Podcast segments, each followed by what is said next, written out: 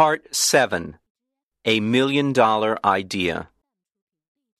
At the end of the dinner party, I returned to the hotel with Hastings. He talked about his problems, but I didn't listen to him. I was thinking about Portia the whole time. When we arrived at the hotel, Hastings said, Let me just stand here and look at this marvelous hotel. It's a palace. What expensive furniture. You have everything you want. You are rich, Henry, and I am poor. His words scared me.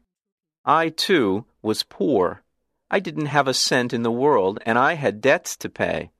I needed to win the gentleman's bet. This was my last hope.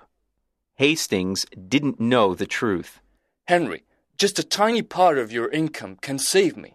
I'm desperate. Hastings cried.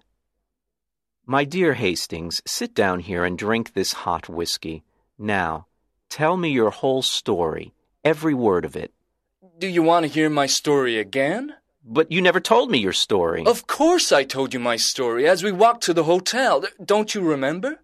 I didn't hear one word of it. Henry, are, are you ill? Is something wrong with you? What did you drink at the dinner party? Oh, Hastings, I'm in love. I can only think about my sweet Portia. This is why I didn't hear your story before. Hastings got up from his chair, shook my hand, and laughed. I'm very happy for you, Henry. Very happy. He said, smiling. I'll tell you the whole story again. So he sat down and patiently started to tell me his story. To make a long story short, the owners of the Gould and Curry gold mine sent Henry to England to sell the shares of the mine for $1 million. Any money he received over $1 million was his to keep. Hastings' dream was to sell the shares for more than $1 million and become rich. He had only one month to sell the shares. He had done everything to sell them, but nobody wanted to buy them. Then he jumped up and cried, Henry, you can help me. Will you do it? Tell me how. Give me a million dollars, and I'll sell you all the shares.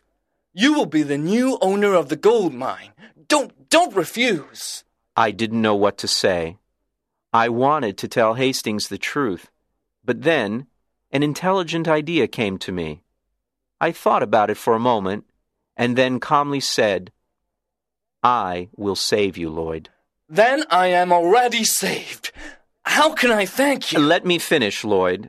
I will save you, but not in that way. I have a better way.